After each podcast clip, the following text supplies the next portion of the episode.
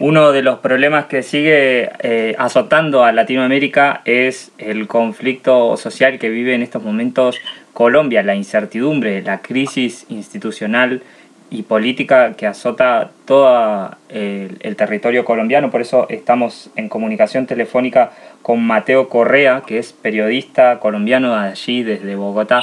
Así que lo saludamos desde aquí, desde Mañana Random. ¿Qué tal? ¿Cómo estás, Mateo? Te saludamos aquí, Nahuel, eh, Luciana y Germán Hernández, desde Comunicación Random, aquí en la ciudad de San Carlos de Bariloche, de Argentina. Hola, Nahuel. Muchísimas gracias por la invitación y por abrirle un espacio también a toda la situación que pasa en nuestro país. Bueno, pues bien, las movilizaciones iniciaron el 28 de abril eh, y ya llevamos pues todo este tiempo, eh, digamos así, con este tema, revisando eh, y pidiendo muchas cosas por parte pues del pueblo colombiano, ¿no? Sobre muchas, mm, digamos, las injusticias que se han venido tratando a lo largo de la nación.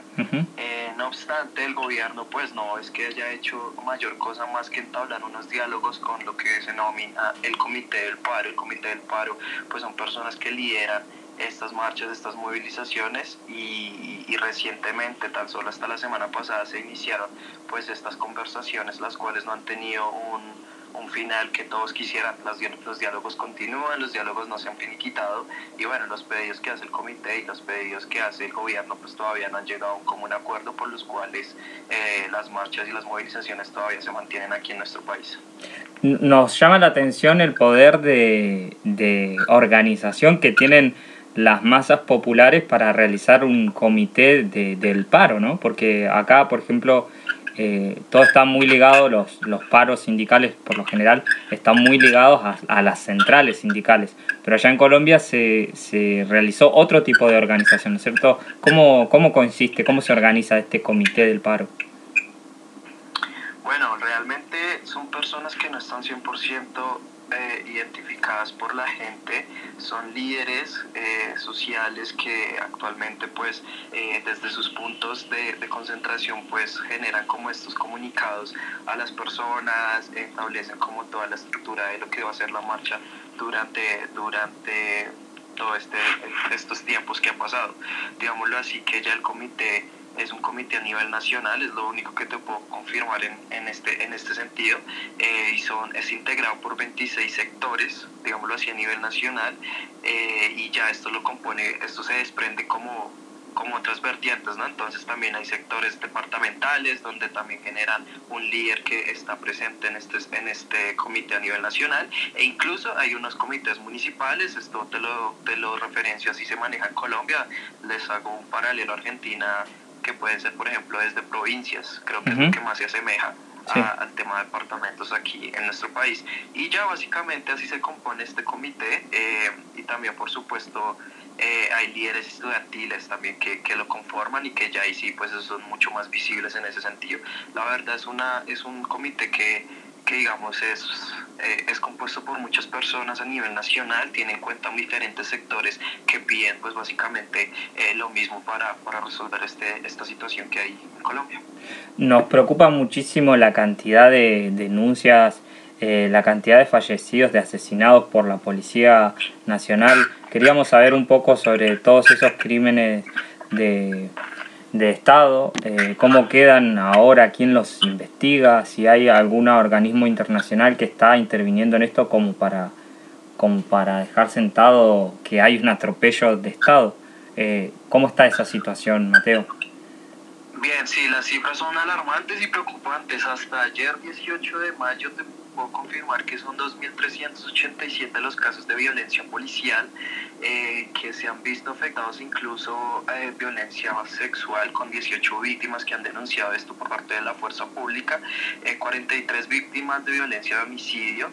presuntamente por parte de la policía, todos estos temas siempre se generan pues la investigación y son datos y denuncias que sacamos desde desde, o que se revisan pues desde la ONG, desde distintas ONG, en este caso te doy la fuente que está en.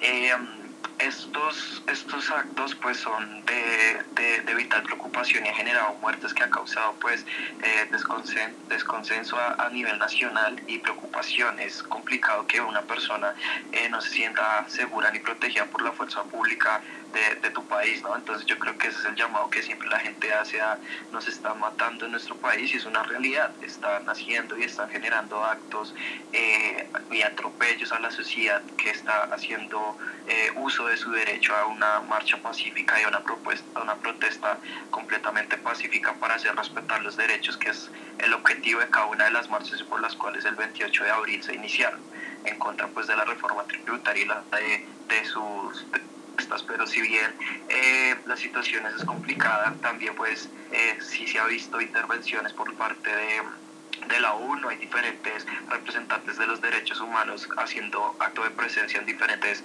eh, ciudades del país, en diferentes eh, puntos de concentración de marchas importantes, en los cuales también vienen denunciando diferentes atropellos. Te pongo un ejemplo, se denunció un arma que el gobierno compró que incluso eh, cuesta aproximadamente 400 millones de pesos colombianos, la cual está eh, utilizando para despejar estas marchas, la cual está atentando a la población y esa es una de las denuncias, por ejemplo, que ha hecho la UNA en contra del gobierno que le ha pedido que legitimice y que dé cuenta de qué está pasando con este tipo de, de armas. Entonces, esto es solo uno de los miles de ejemplos que te puedo contar de, lo que pasa aquí en el país y por qué las cifras son tan alarmantes. Es tremendo, es tremendo, nos preocupa muchísimo, pero además también nos preocupa que el gobierno, porque desde que comenzaron estas movilizaciones allá en abril, el gobierno mantenía un discurso eh, que decía que bueno, que, que todos estos grupos, todas estas movilizaciones, que en realidad marcaban el, el grosor de la población,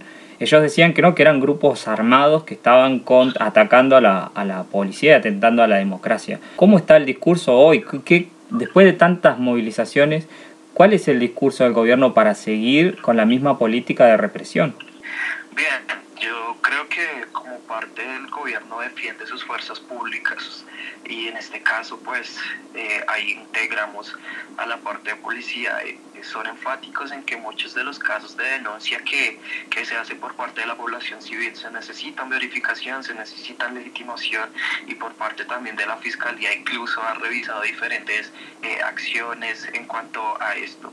Digámoslo así que el respaldo siempre ha sido hacia, hacia ellos.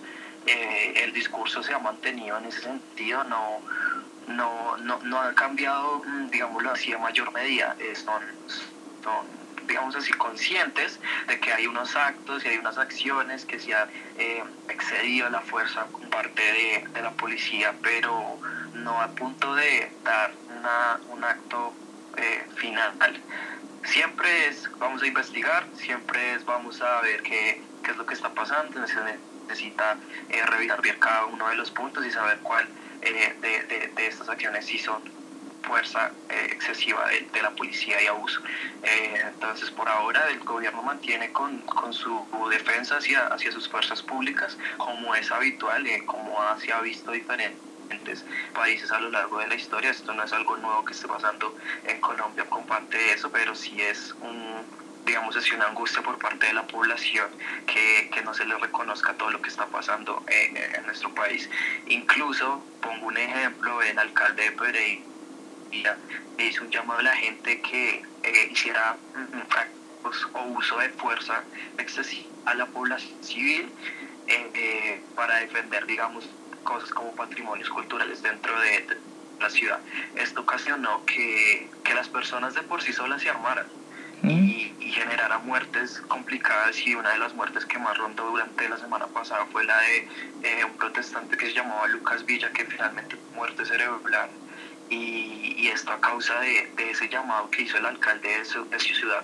Entonces el, el diálogo y el, el, discurso pues sigue siendo exactamente el mismo, todavía eso no ha cambiado y pues eso también preocupa a toda la población civil. Eh, estamos hablando, le recordamos a la audiencia que estamos hablando con Mateo Correa, que él es periodista colombiano, desde allí, de la ciudad de Bogotá nos está hablando. Mateo, otra pregunta porque nos llama la atención, digamos, el tema de que eh, algo pasó similar que pasó en Chile hace unos años atrás, porque también parte desde una, un solo problema que era, digamos, el aumento de, de la tarifa del transporte y sale eh, a discutir un montón de cosas de fondo que tenía el país. Eh, por eso ahora en Colombia pareciera que la reforma tributaria como es como es el puntapié para discutir otras cosas, ¿no? Eh, ¿Cómo quedó eso de la reforma tributaria? Eh, ¿El gobierno ahora está buscando una, un consenso con la oposición para pasar la reforma tributaria o, o, cómo quedó el plan en ese sentido del gobierno? Bien, yo creo que la precisión que haces con lo que pasó recientemente con el gobierno chileno es muy, muy, muy al punto. Realmente sí se está asemejando muchos de esos casos y eso era eso es, eso es importante que la gente que nos está escuchando en este momento pues lo sepa. Son acciones que le han pasado a Argentina en su momento, que le han pasado también a, a, diferentes países, Venezuela, Chile, y bueno, ahora se tocó el caso de Colombia agradecemos también de paso esos espacios para que la gente conozca la situación y la problemática que se está viviendo pues dentro de nuestro país. La reforma tributaria precisamente eso era una reforma que, que digamos así, eh, generaba unos gastos mayores a la población, esto aumentaba el IVA de muchos productos de la canasta familiar, esto aumentaba eh, otros gastos como para fiscales y demás que la gente tenía que recurrir de su propio bolsillo. Esto ocasionó mucha problemática no solo por el hecho de pagar más y demás, sino que también estamos en un contexto de pandemia, estamos en un contexto donde el COVID-19 atacó fuertemente a toda la población a nivel mundial y sostenerlo con un músculo financiero era prácticamente imposible. Por eso y a raíz de esto empezaron las marchas el 28 de abril.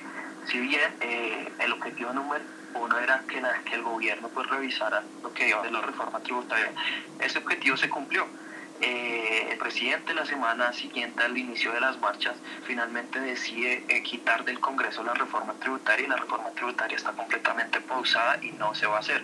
Y adicionalmente eh, pide la renuncia de la persona que construyó esta reforma.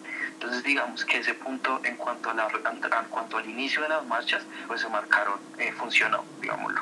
Pero hay otros elementos de, la, de las marchas como la reforma a la salud, como todos estos actos de violencia por parte de la policía, el asesinato de líderes sociales y demás que se han ido sumando, pues a la marcha y por las cuales todavía continúa.